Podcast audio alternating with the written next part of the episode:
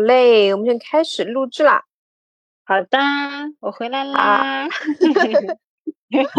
大家听到这个爽朗爽朗的笑声，就知道 Laura 回来了。然后我就是这个夏天，然后这个夏天我我基本上可以每一周看到 Laura。然后我知道 Laura 最近特别喜欢的，呃和特别追的一个一个导演。然后我们就聊了一下，然后这个导演比导演也非常经典，然后我就就就特别想让 Laura 来介绍一下他。嗯，然后最近的话，其实也是因为疫情之前闲赋在家嘛，那没事的话不能出去大展拳脚，那就在家里面陶冶性情嘛。然后就看了李安的《父亲三部曲》，然后就觉得啊，原来李安好厉害啊！那可能是我小时候年纪没有到，根本不能够知道他那么厉害。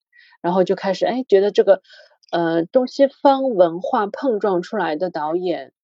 还蛮适合，就是他的东西还蛮有意思的。然后我就去看他其他的一些回看他以前的电影，包括《卧虎藏龙》，还有嗯那个之前的呃《色戒》我没看，但是嗯，然后我就觉得就是那么多年过去之后，现在回来再看，哦，我好像看懂李安了。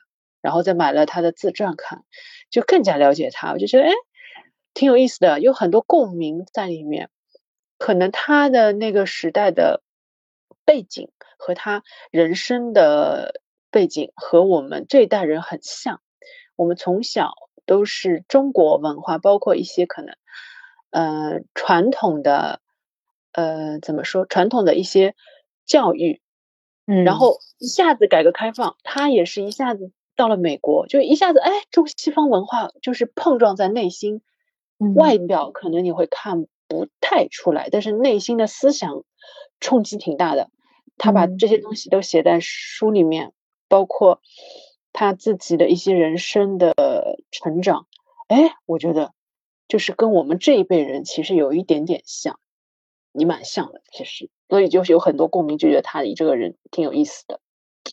嗯，我最早。知道李安的时候是比较，应该是比较后期了。然后我是从，呃，断背山开始知道这个大导大导演的。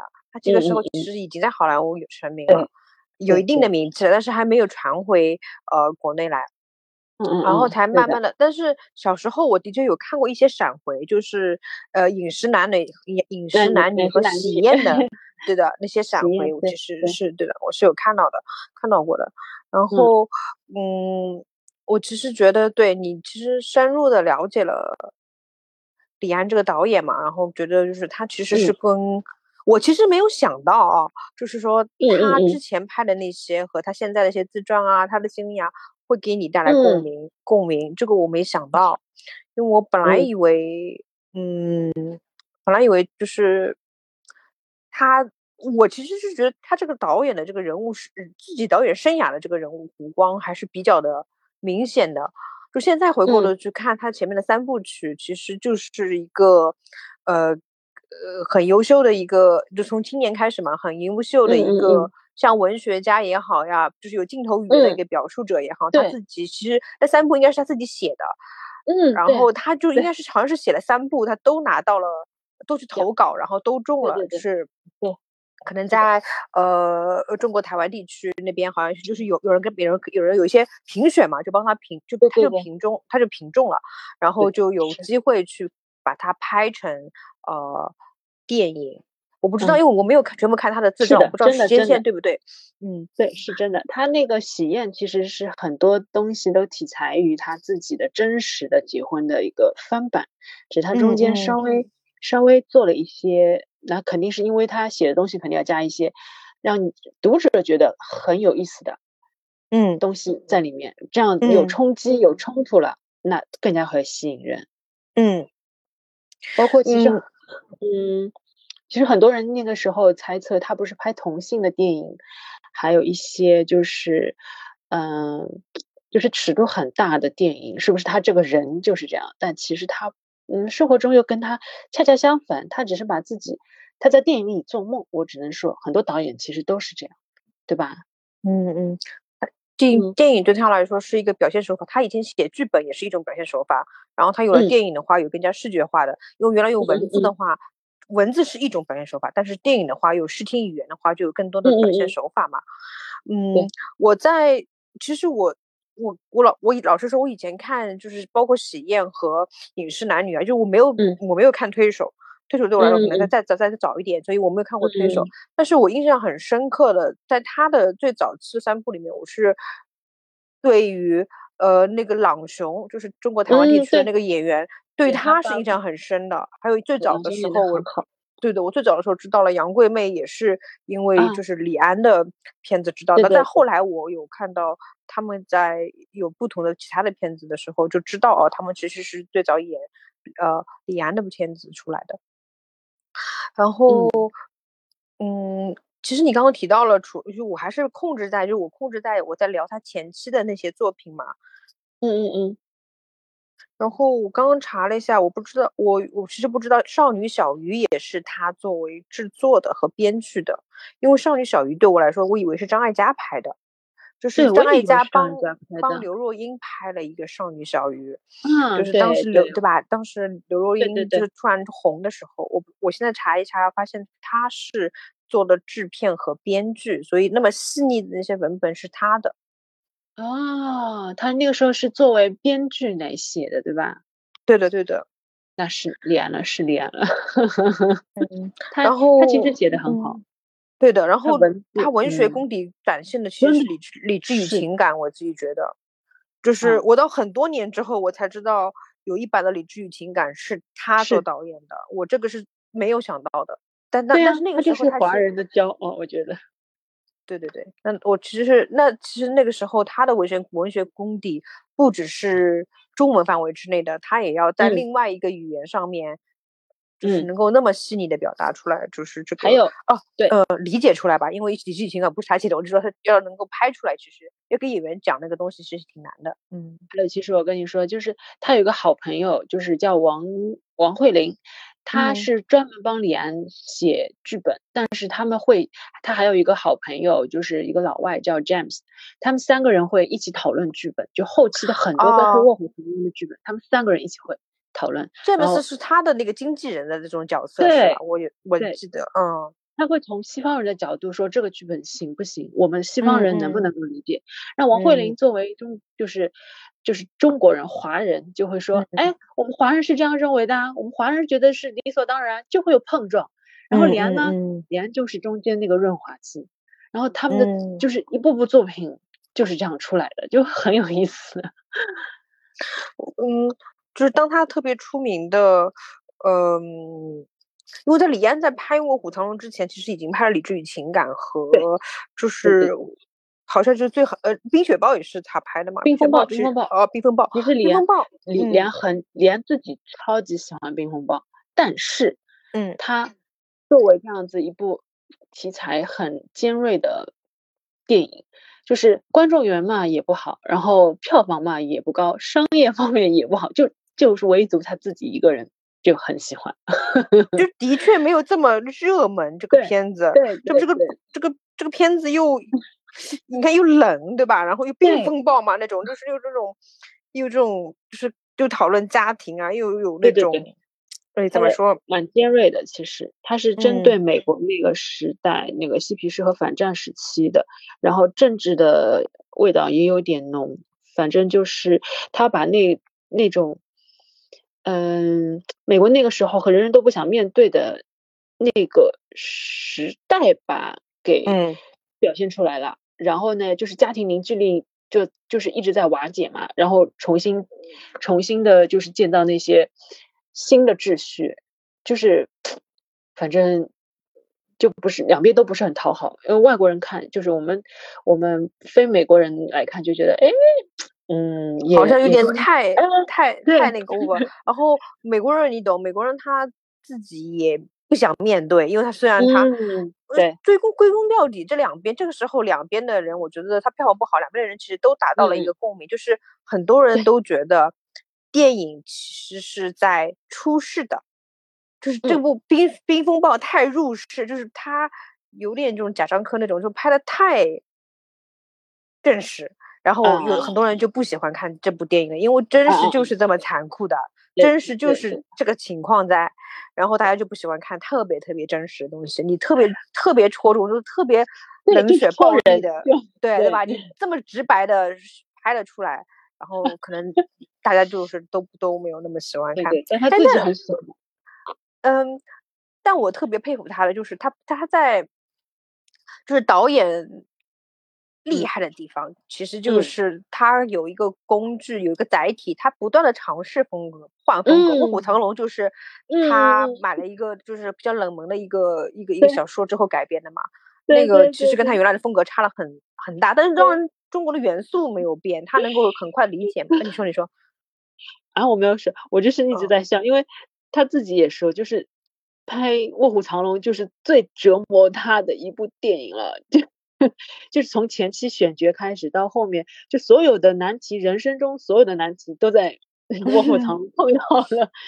我记得卧虎藏龙，我印象很深刻的是，因为他比较，他突然就出圈了，这个导演，然后他拿了奥斯卡嘛，所以就大家都去蜂拥的采访他，拍他的纪录片。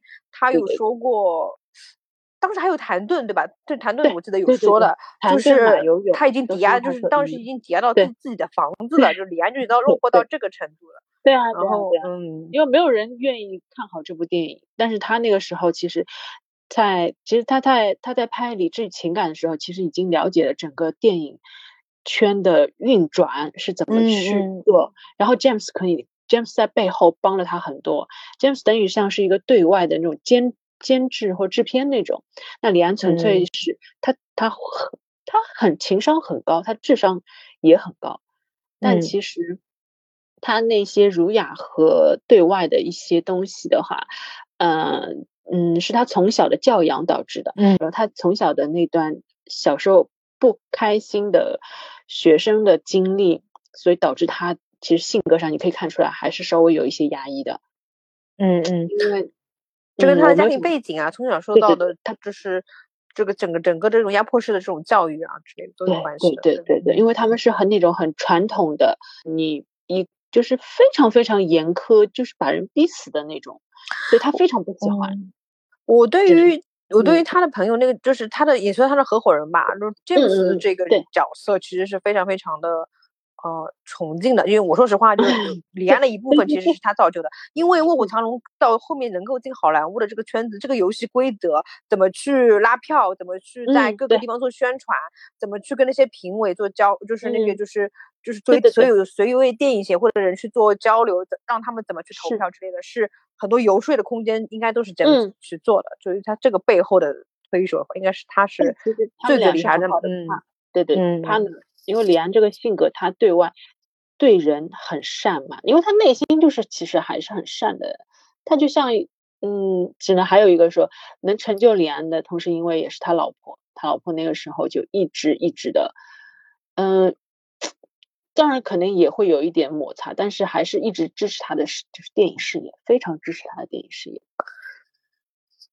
现在来说，就是这么多年前，二应该是二十年前差不多吧。二对二十多年前有这样的，以前以前可能我们会有首歌不是叫大女人嘛，就是以前这样的大女人其实相对来说少。但是你要知道，当时李安的老婆她就是一个非常独立的女性了，就是二十年前她就是很独立，很嗯哦是这样，独立智慧，而且也知道怎么平衡她的事业跟家庭。而且他老婆其实也是个非常单纯的，他不会有那么多，因为他不需要跟太多人，他只是实验室里面做做，其实就可以，嗯嗯，对吧？也有道理，有道理。而且而且学历越高的人，他反而更冷静。这个是我最近最近一个一个小伙伴告诉我，他说他说真的，学历越高的人，他不是说他不可爱了，也不是说他对对对，他没有人人人性，这不是比如说他那的，他说不是，他说他要跟我录期节目，打破我们的，他说他要来打破。那些刻板印象，所以我觉得他我还很期待那那期节目跟他聊，就是他说不是的，他只是他的世界里面，呃，他用自己能够理解的那种知识的体系去处理事情的时候，你所以你才开始看出他的冷静，这跟他学了这么多年书和自己的高学历是有一定的关系的，就是没有这么容易的情绪化。嗯，嗯，要看还是看人，有就是已经出就是，嗯，我知道，也有这样子的人的，哎，人很难去定义啦。反正你那期节目，我也也也也想听听看 他怎么来解释这个。我觉得这个挺可爱的，应该是挺有意思的。嗯，然后，然后的话，李安遇到了啊绿巨人。哦，我是当时是没有，我是我什么时候知道他拍了绿巨人？我是开始看美队二的时候。然后我去翻所有的就是之前的片子时候，发现李安拍了绿巨人。当时李安在我心中的印象只是断背山，就是肤浅，然后只只是啊，他拍断背山拍绿巨人怎么可能？对对，我慢慢会觉得，哎，我但是他拍绿巨人的时候，我当时是觉得啊，这个导演就是看看来是个喜欢拍不同类型片子的人。他自己这么说的，他喜欢挑战，喜欢冒险。他是一个，就是他很像黄金年代很多那种人，像宫崎骏一样，他画画画到八十几岁。但说就是对他来说就是一种乐趣。有这种人，有种像我们，像大多数人吧，可能是觉得啊，我吃吃喝喝玩玩乐乐才是最重要的。他们不是，他和宫崎骏就是同一种人。包括那个，嗯，有一些就是愿意为事业奉献一生的，就是。就是倒在岗位上的那种人，就是就是觉得工作拍电影给了我生命无限，他就闲赋在家，就嗯，感觉就自己没有了灵魂，就是这种人，嗯，就是特别天生人才，天生就是这种的人才，我是觉得啊，嗯嗯嗯，我们可以聊一下，就是他出圈的《断背山》，《断背山》到现在为止啊，还是我非常感动的一部，怎么说呢？你。他其实自己一直说他拍了一部爱情片，他并没有说他是拍了。当时来说，把它定义为同性电影嘛，嗯，同性同性题材的电影，嗯嗯，就是说的再再再直白一点，就是所以现在的 LGBTQ 类型的电影就把它把它标签化，就是同性类型的电影这样的电影。然后那部电影也也得到拿到了好莱坞的什么奖，我就记得对吧？对对对，就是说他他连续几部都拿到了奖，从《卧虎藏龙》啊到《断背山》。然后，断背山，我当时看了非常非常感动的，就是我不断背山不是我看的第一部呃同性题材的片子，但是是我之前看的是会小众一些，嗯，但是是我觉得啊，就就是怎么说，首先它是出了一个爱情故事是。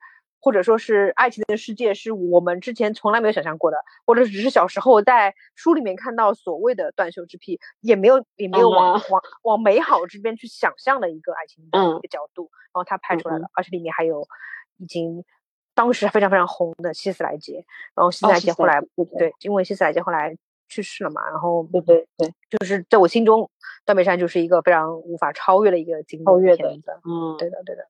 就是像里程碑一样的东西，对的，就是就是 Call Me by Your Name 再好看也没有办法，就很好看，它也没有办法超越断背山。那当然，就是因为对的对的，在前面，他的他的就是找到了，就是 嗯，对对对。但是其实我那时候年纪小，就是说看啊断背山，就前五分钟没有一个人说话，就像我一开始最早的时候看新浪潮的电影一样，我就很好啊。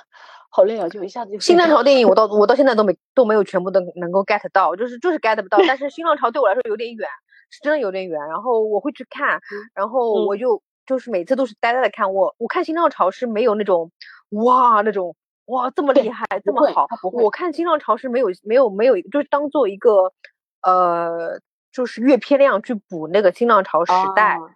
啊啊！我只有我只有乌迪埃伦，就是在今年的一个片子里面去致敬了很多新浪潮那些电影的时候，我才慢慢的哪一部啊？哪一部啊？乌迪埃伦，乌迪埃伦是讲一个是个什么什么什么电影节吧？我就是就是这这部片子名字叫什么电影节？然后他不是被好莱坞赶走了嘛？呃，然后就直接去了欧洲拍电影，所以他就是最新的部电影就是什么什么什么什么什么的电影节。然后就就拍了很多，因为他在他拍了他在法国拍的，好像就是致敬了很多新浪潮。然后而且他今年乌迪安再再再彩拍一点，乌迪安的说他要收山了，他就可能不拍了，因为他已经快九十了嘛。嗯，对，就是这种人啊，就是一直活，就是他一可以只要有电影拍，他就感觉自己的马飞来了，知道吗？就是可以一直拍下去。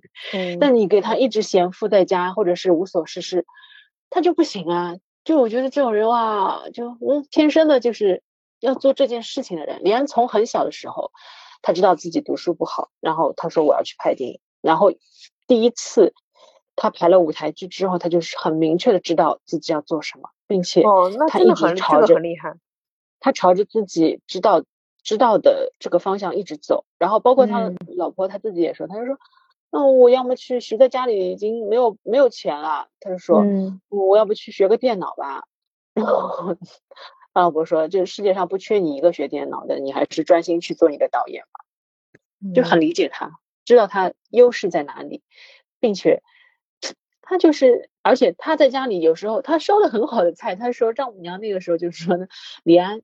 你你烧菜烧的那么好，我要不要投资开一家餐馆？中餐馆，对，啊，然后就就已经那么搞笑了，然后 但是他还是就是坚持下来了，就是走这条电影的路，因为他的中间包括他的很多好朋友，包括他的同学，都是纷纷为了钱去做了剪辑师。包括一些呃，就是就是贤妇可以暂时能赚点钱，他也做过这一段，但是他从来没有把导演这份心里的梦想和志气。他做过场记的，对吧？我记得。对对对对，而且被人骂，一直一直不好，做不好。他只适合做导演和编剧。对他做，对他做编剧，其实还是我还是觉得他很强的，做编剧。对，但是他如果是要把自己打入这个国际市场，他很需要另外一个人从西方的角度去看一些事情。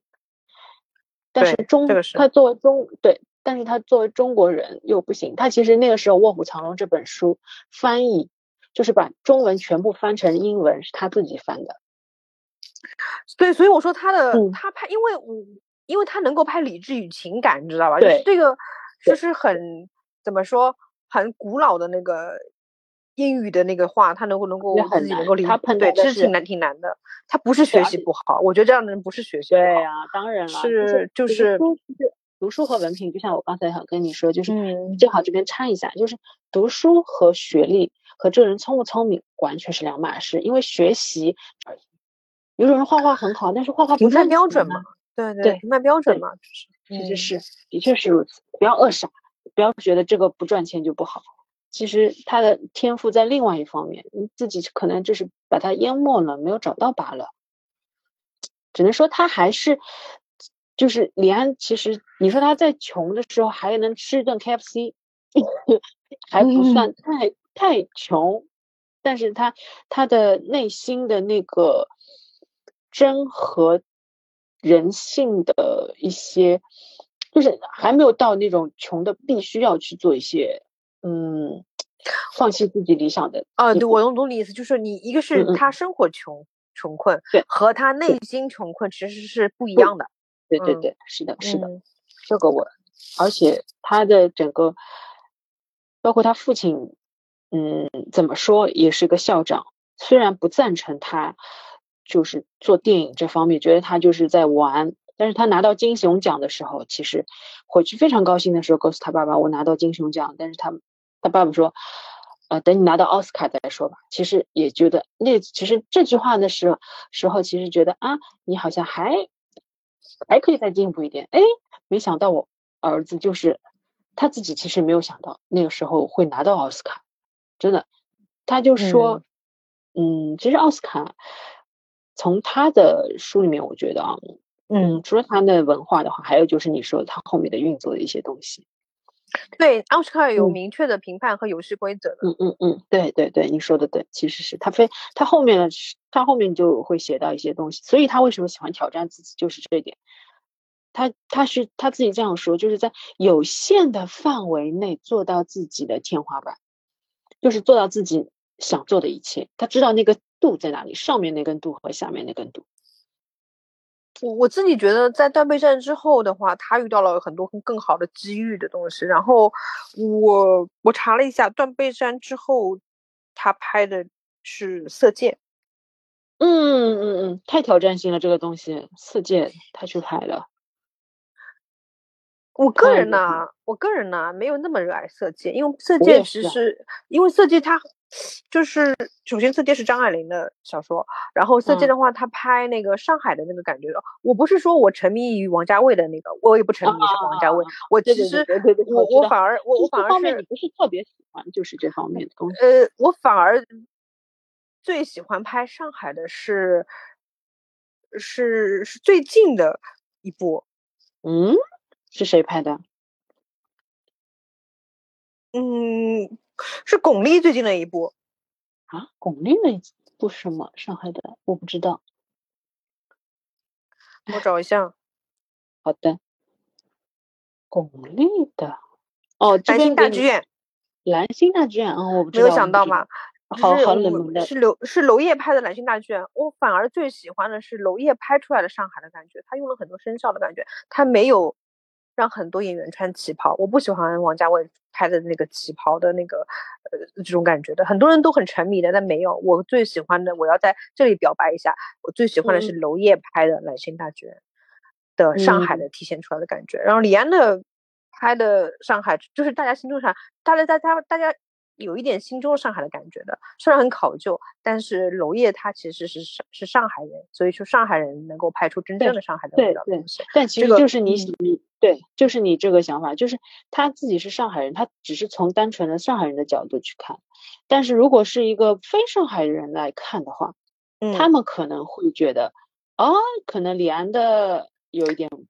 对，花样年华、色戒，对花，对对对对对，因为角度不一样，所以看东西也会不一样。嗯嗯，所以特别想在提节目里面提一下，就是真正的真正的上海人拍的，或者说真正上海人感觉感觉得到的上海的气氛的，是一部呃大家都想象不到的，一比如说是是娄烨拍的，比较蛮小众的，好像相对来说小众一点的，对的。对片子，因为它的宣传力度好像没有那么大呀。南星大剧院吗？诶，我自己觉得还可以，呃，但就是没钱的吧？我觉得是的，是的，是的，对吧？对对，我记得有。你说的娄烨，我想起来好像有印象，那个时候上海逸夫舞台那边好像有过一些一些那个，嗯。但是李安后面让我很惊艳的，除了断断背山之外，一直持续让我惊艳的是那个就是少年派的奇幻漂流。然后因为这部因为这部片子我。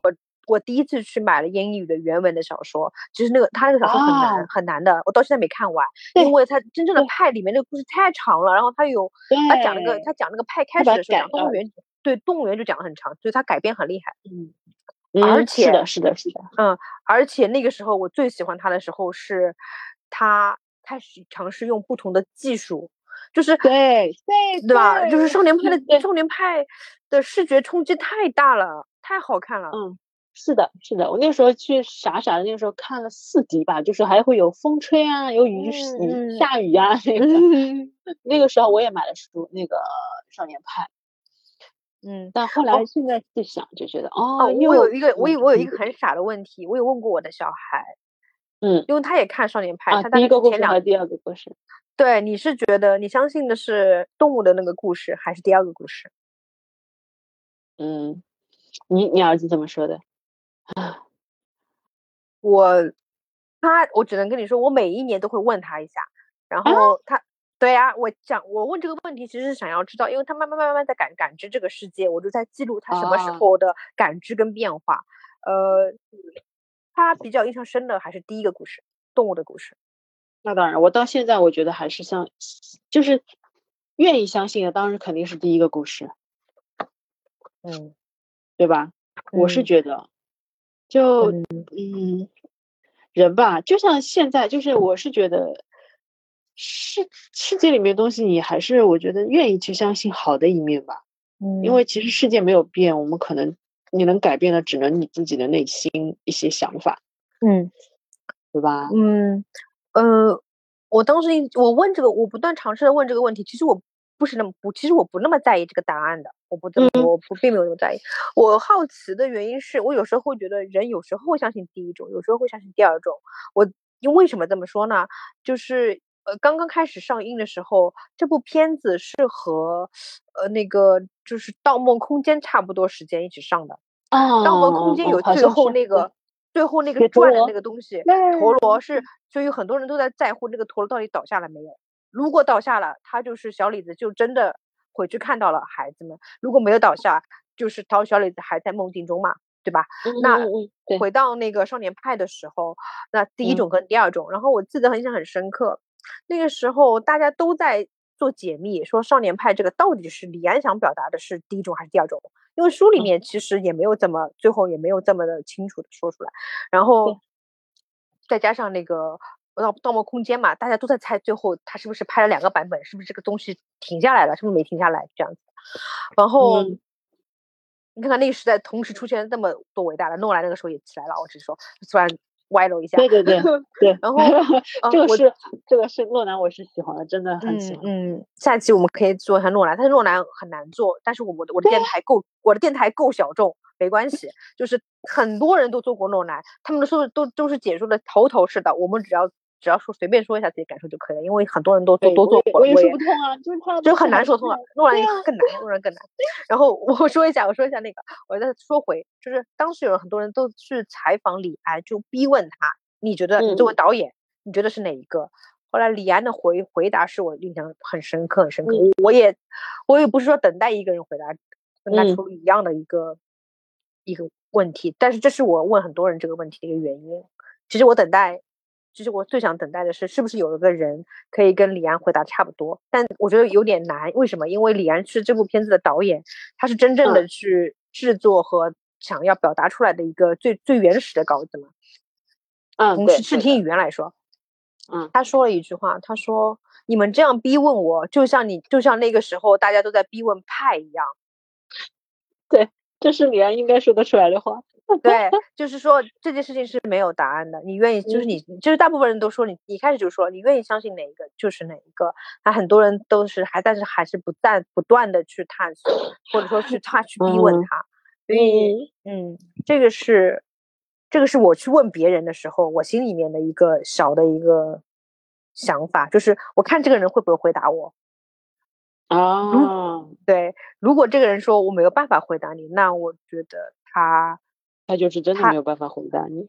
他在那个时候的认知跟导演的对于这部片子的认认知可能是类似的，我是他们。这么想的，但是我很偏，这是个人想法，这完全是个人想法。嗯嗯嗯嗯。那李安其实就是你说的那个话的话，我觉得就是他应该说出来，他不会去，呃，他是会把一些问题，你他就像太极一样，你给他问题，他又回给你，嗯，就是让你自己去思考。我的东西都在电影里，其实他有点自己藏着坏的，他就是说，哎，那你自己去电影里找，就他。导大导演都是这点东西，他我他感觉我东西都写在电影里面了，你们自己去找啊！你们问我，其实我自己。你问我的话，我为什么要拍出来呢？对吧？对，就是这个样子，就是坏蛋，你知道吗？哎呀，就跟洛南一样啊，就是，哎呀，但是很有趣，它就是会让你有思考，就觉得不是单纯的看一部电影啊，你陈述一下，那我看纪录片不是更好看吗？对不对？它是好的电影，是给你启发，让你共鸣，去真实、脚踏实地的去感知这个社会，让你知道这个社会上生活的是怎怎么样，然后去真正的去学会思考你生活的一些一些想法吧。我是这么认为啊，嗯，就是这样觉得。而且就是那个时候写这本书的那个那个谁，让我看一下啊，张亮贝是这本。这本书的作者嘛，然后他那个时候很和善啊，什么以为很好采访他。其实他说：“哦，李安是我人生中遇到的最最高的一座山，没有想到这座山那么难爬。为什么呢？啊？为什么？你你就是我告诉你，你永远说就是随便和可以经常把这两句话放在嘴边的人，其实是最难搞的，因为你永远达不到他心里要求的东西。他那个时候拍《卧虎藏龙》的时候，嗯，他最后后期已经把剪辑师折磨的已经，呃，已经一塌糊涂，因为他要求很高。他最后期的话是怎么放过人家？他是因为身体自己实在扛不住了，吃了抗压药。人有点麻了，没有办法挑剔了，大家日子才好过一些。你要记住，那些很表面上很和善，其实其实越是就是怎么样尖锐的东西，你我提出问题，我要这个东西啊，你给我，我就可以。这种人其实很好解决，其实用钱就可以。但那些说啊，你要吃什么随便啊啊怎么样啊怎么，其实他内心的那个要求，你很难去找到，也就是他。其实是很挑剔，要达到他那个，他他自己其实也不知道他那个 point，或者是他那个意境在哪里，但是你就要就要一直给他试，一直给他试，试到他满意为止的这种人，就是有一点，就是要求其实非常非常高，你要达到他的那个，就是自己心里的那个点的话，是还蛮难的，其实是很不是太容易满足的。他对于这个作品啊、电影啊。等等等等，这些他会去把两个人去妥协，但是他自己会觉得，哎，我好像有点觉得不咋地，然后再再重来，就是这样子的人。嗯，你到了工作中才知道，哦，原来你才了解了他之后，你才知道他是一个很难搞的人，不是想象的对外的那些，就是他不是他其实不是他宣传时的那个样子，宣传只是对外他必须要去做的，因为必须要对每个人 nice。但你是回到工作。回到他的作品，作品其实就是他的，嗯，他的心血吧，要求非常高，所以才会得到那么多那么多的好片子。而且他很会考验演员，包括杨紫琼、呃周润发，还有呃章子怡。章子怡对，嗯，他都是事先三个月，我告诉你这个，你就去做这个。他就觉得那个时候章子怡太。太不稳了，就让他练字，练毛笔字，然后让他。但是玉娇龙这个角色就不稳啊，就是有点跋扈啊。不，你错了。玉娇龙她早上是一个千金大户人家的小姐，她必须稳，她这一部分也要做到好。就是你连一个小细节，你必须也要做到真。他就是这样子矫情的人。但是你。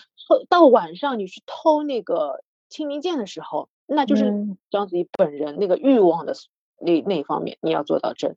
包括他在竹林里面，不是那串那那场打戏吗？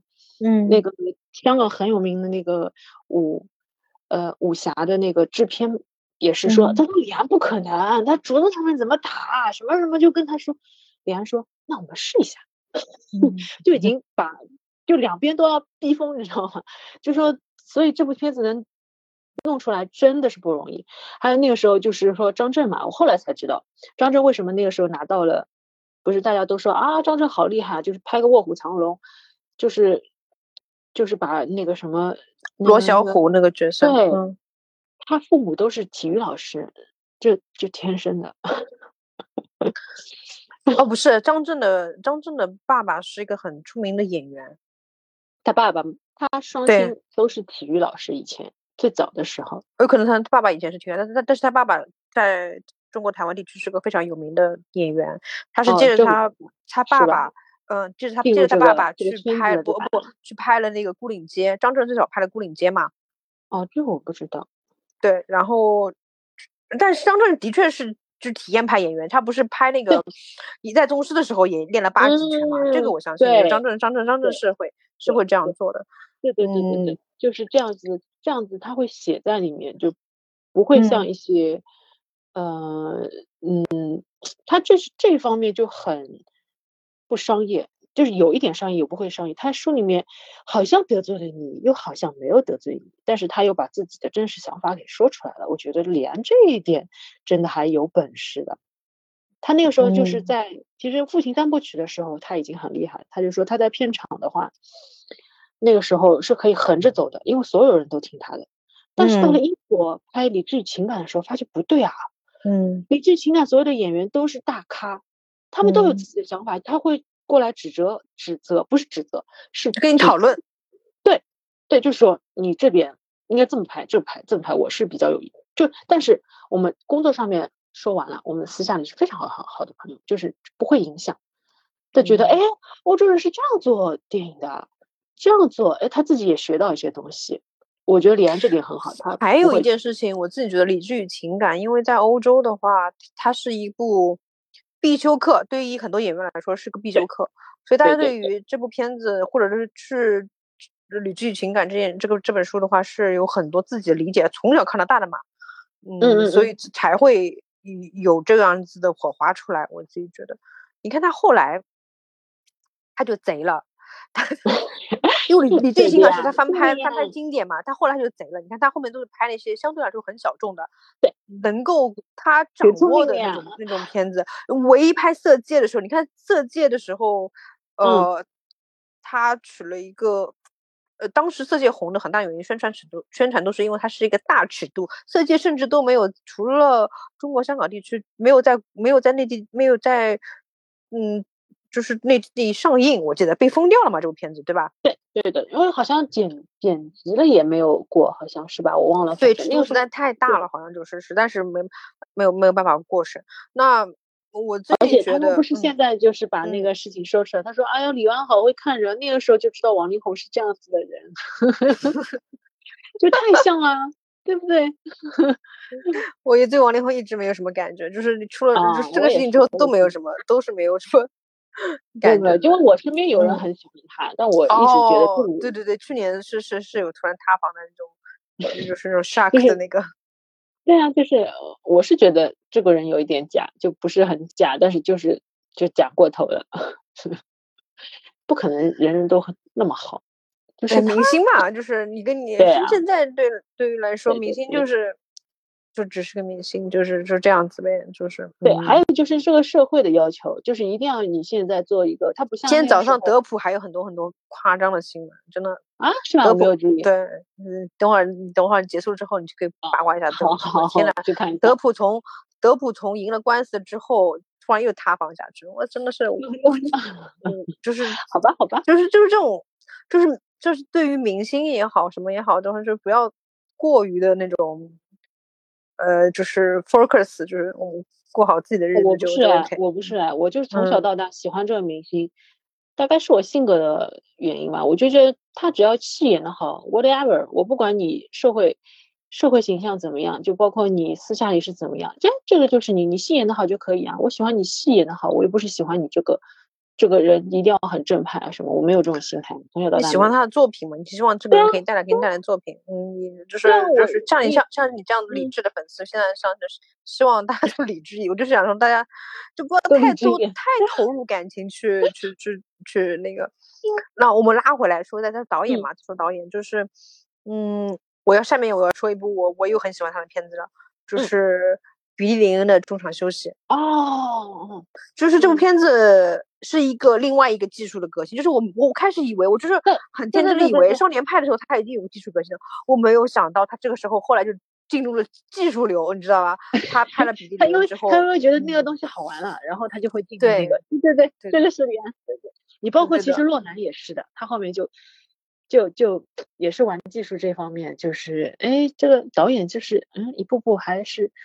嗯，我自己觉得，我自己觉得李安的技术胆子比李呃比诺兰要大。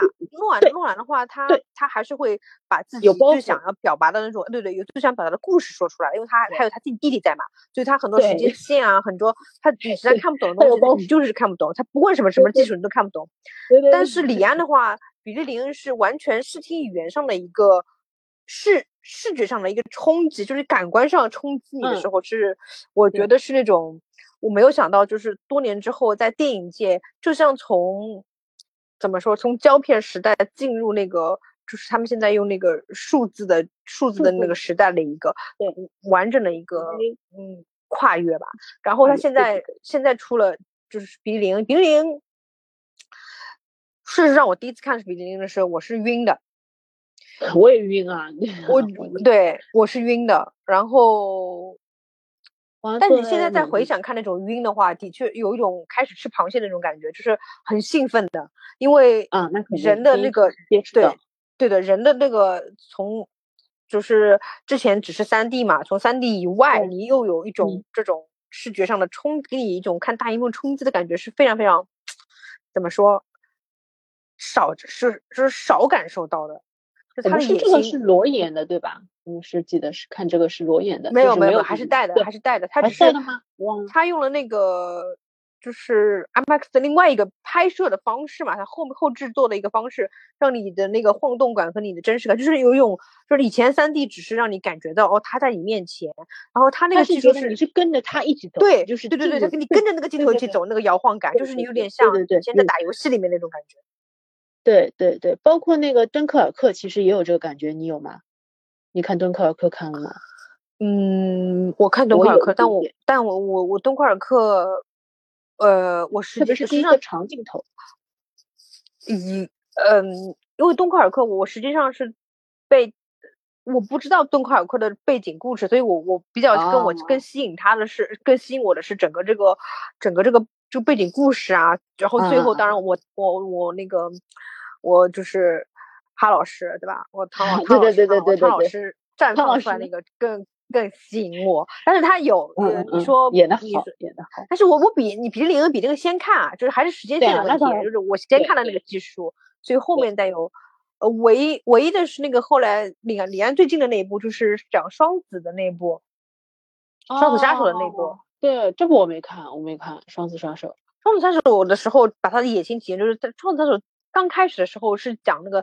就是电影胶片最早的胶片，那个那个电影那个火车进来的那个，最就是第一部电影，他拍了一个火车进来，就是真正有动的那个黑白的电影，动动就是有动的那个电影进来那个镜头，然后再穿插到双子杀手的那个镜头，就是把他的，我觉得他的意思就是说，电影从他的手上进入了一个全新的时代，从技术上，哦，我猜是这样子的，我猜是这样子，就是他的野心嘛。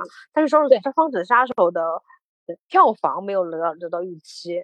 就有点像现在的流量，好像感觉没有没有达到那 get 到到那个流量一样，无所谓，他无所谓。对对对对，我我自我自己是觉得，就是他已经到达了巅，就是已经到达了某一种巅峰了，就是也不用特别在意，就是票房这件，对，还是要在意，但是他有一定的那个，但是为什么在度内？但他但他但他又跟 Woody Allen 和那个另外一个就是年纪很大的，嗯，也一直在拍电影的那个人不一样，就是因为他。还是拍商业片的，就是他需要那种商商业片的一些，对的，还是有一些技术啊，这种需要钱的，就是他那个拍那个技术革新需要钱。对，是的，他喜欢那些东西，他自己喜欢那些东西才会去做。我不知道他后面的那部新的那部会不会也喜欢，也要开始做。他其实一他其实一直在做自己喜欢的东西，他是个内心很倔强的人，就是不会妥协。但我会让你。跟着我的思路，然后我们俩一直调和，然后把它可以一部分做成商业，嗯，一部分又达到我心里的要求。他就是这样的人，其实他不会让步的。我现在就是对对于他了解更多之后，我知道啊，他内心非常非常倔强的，谁也其实动，就是动不了他的执念，但是他会跟你去沟通，跟你去调解，这就是他聪明的地方。他非常聪明，就是这点，就是嗯。他会从各个地方知道一些东西，然后把它融融合，有点像融合成自己啊，最终你也满意，我更满意，就是就是这样。有可能，有可能是的，是的。我特别补充一下吧，在电台里面，就刚才我说的，除了乌迪·艾伦之外，还有另外一个导演，就是那个伊斯特伍德，因为伊斯特伍德年纪也很大了，对的，每每一年都都在拍。然后就我希望，希望希望李安也可以拍到他们那个年纪。嗯，我也希望要看他自己，嗯，自己的想法吧。其实，对吧？他自己如果遇到自己想拍的东西，还是会拍。那希望他能够继续再拍下去。但是，嗯，现在这个大环境又不是很好。自从疫情之后，影院很多不开了，其实也是对我们这这些喜欢电影的人来说是一个非常非常，嗯，怎么说，就是。非常难过的一部分吧，但是我觉得会慢慢慢慢好起来。他最新的一部是叫做《马尼拉之战》，讲的是拳击手的，对，也是用三 D 的。我觉得他他对于这个技术已经很比较了解，所以他因为因为。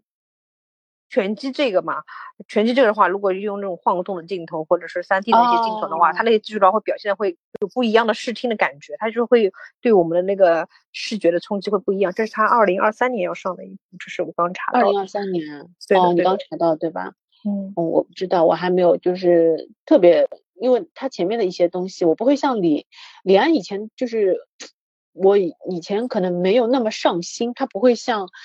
若男给我的东西就就像那个时候看《盗墓空间》，一下子会给你啊，哦，就可能年纪到了你会去想，但是李安可能比较早，而且你可能有些东西看不懂，就包括我现在在回看那个《卧虎藏龙》之后，我那个时候最后章子怡从那个桥下面跳下去嘛。嗯，啊，我现在就能够理解他为什么跳下去了。他为什么跳下去？那人生没有追求了。那个时候，其实那个时候，周润发在他眉心一点的时候就说了，那个剑根本不重要。他那个时候执念就是在那个剑上面，但其实剑根本不重要，那个剑有没有都无所谓。他要学的是他的心经。但那个时候，周润发已经后面死了，其实没有人再可以教他了。他的功，他的武功其实是很早就穿在他的师傅之上了，但是他心经也懂。他唯一能够带他走上更高一阶的，或者让他知道真谛的人也没有了，所以他觉得他看透了。就包括罗小虎根本就不重要，那个是已经过去的东西，他要追求的东西在后面，但然后然而后面的东西却没有了，那还不如还给罗小虎一个心愿，成全别人一次吧，然后就跳下去了。嗯，我是那么理解的。哦，我觉得你理解的特别特别好，掌声给你！哎呦，谢谢谢谢谢谢。因为我小时候看，我小时候看。看《卧虎藏龙》的时候，也不知道为什么玉娇龙要跳下去。对我那个时候根本看不懂，我就觉得他们打的还不是很好。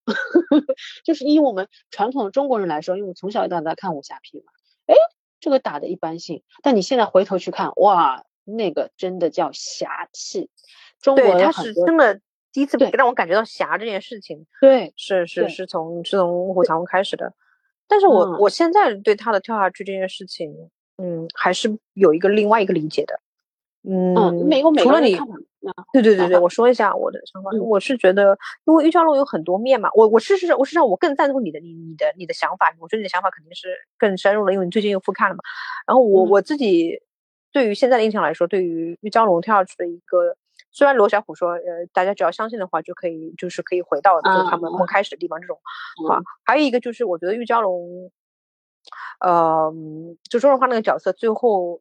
点点醒他的时候，玉娇龙最后认识到内他自己的内心是有闭眼狐狸那一面的，有啊，当然有，对吧？所以，所以他他跳下去的时候，其实是为了去面对，或者是为了去嗯正视他自己，就是心里面的另外一面。嗯，我不知道你理解我的意思吗？就是说，他是一个在周润发下面能够控制住，然后慢慢慢慢慢能够化解的人，但是周润发没有了。这个角色死掉了，没有人再能够束缚他和控制他了。嗯嗯嗯，他跳下去，你说刚刚跳下去可能是为了罗小虎，或者是为了其他，但他跳下去的话，我觉得是想要，嗯，一种怎么说，追随他的师傅去的那个感受。就他那个时候，其实心里面觉得是他师傅了，而且他明确的认知到自自己内心有有有有非常非常控制不住的玉娇龙龙的那一面。其实周润心里也有玉娇龙。就是也有欲望的那一面，所以他才不走。他的欲望那一面，就是他去他发现玉娇龙的时候，其实对，是的，对吧？他知道玉娇龙就是他的那一面，但是玉娇龙发现了他师傅的，就是他有他师傅，他向往他师傅的那一面。他跳下去是因为他想向往他师傅的那一面，但他同时同时也知道自己有，就是就是非常非常就是那种，嗯，说欲望也好啊，非常非常可怕的力量。就说可可能他身上有可怕的力量的那一面，嗯，对对对，你包括他那么那么小年纪，就是已经可以行走天涯，而且打遍天下无敌手了，已经。对的对的，就没有人可以治他，那个治他的人，而且其实他那个时候，呃，李安在最后面的时候就就安排了嘛，就是在那个那个就是那个山洞里面那个山洞里面那个就是玉娇龙不是被他师傅救到那绑走啊？对，其实皮眼狐狸最后其实还是在害他嘛。他一直觉得你是，你最后哦，你知道我你的武功已经超过我了，你还是他就是恶的一面。但玉娇龙其实内心还有善的一面，但是是那个周润发那个时候自己一直想把他再往回往回拽，就其实是两股力量一直在拽着他，他自己内心其实一直很纠结嘛。对的，但是最后那个时候是周润发替他挡了那个玉娇龙的那个，嗯，呃，对对对，就是那个。对对对，变狐狸的那个，嗯嗯，对对对，那个真的之后，他就发觉自己认这个师傅是没有错，他就往善的那边已经走了，但是已经来不及了嘛，嗯，所以他最后就会跳下去，也是。我觉得跳下去是因为一方面是解，因为一种所谓中国人的一种武侠侠的一种很美好的对于这种向往啊之类。一方面我是觉得，对对，我是觉得他是知道自己，对我是觉得那个解脱是因为他知道他控制不了，呃，或者说他也不想去平平衡自己那一面了。虽然虽然疫情很让我们看不了很多新片子，但是大家可以去。翻翻以前的一些老电影，或者你很喜欢的东西，你翻出来看一下啊，会有一些不同的、不一样的理解。嗯，这就是除了我们现在限制，就是能限制我们身体，但不能限制我们的思想和灵魂。还是要开开心心过每一天。嗯，好了，就是这么多。好嘞，好嘞，非常感谢欧罗拉，记得下次来玩哦。My pleasure，下次来玩。好的，拜拜，拜拜，我停止录制啦。OK，好的。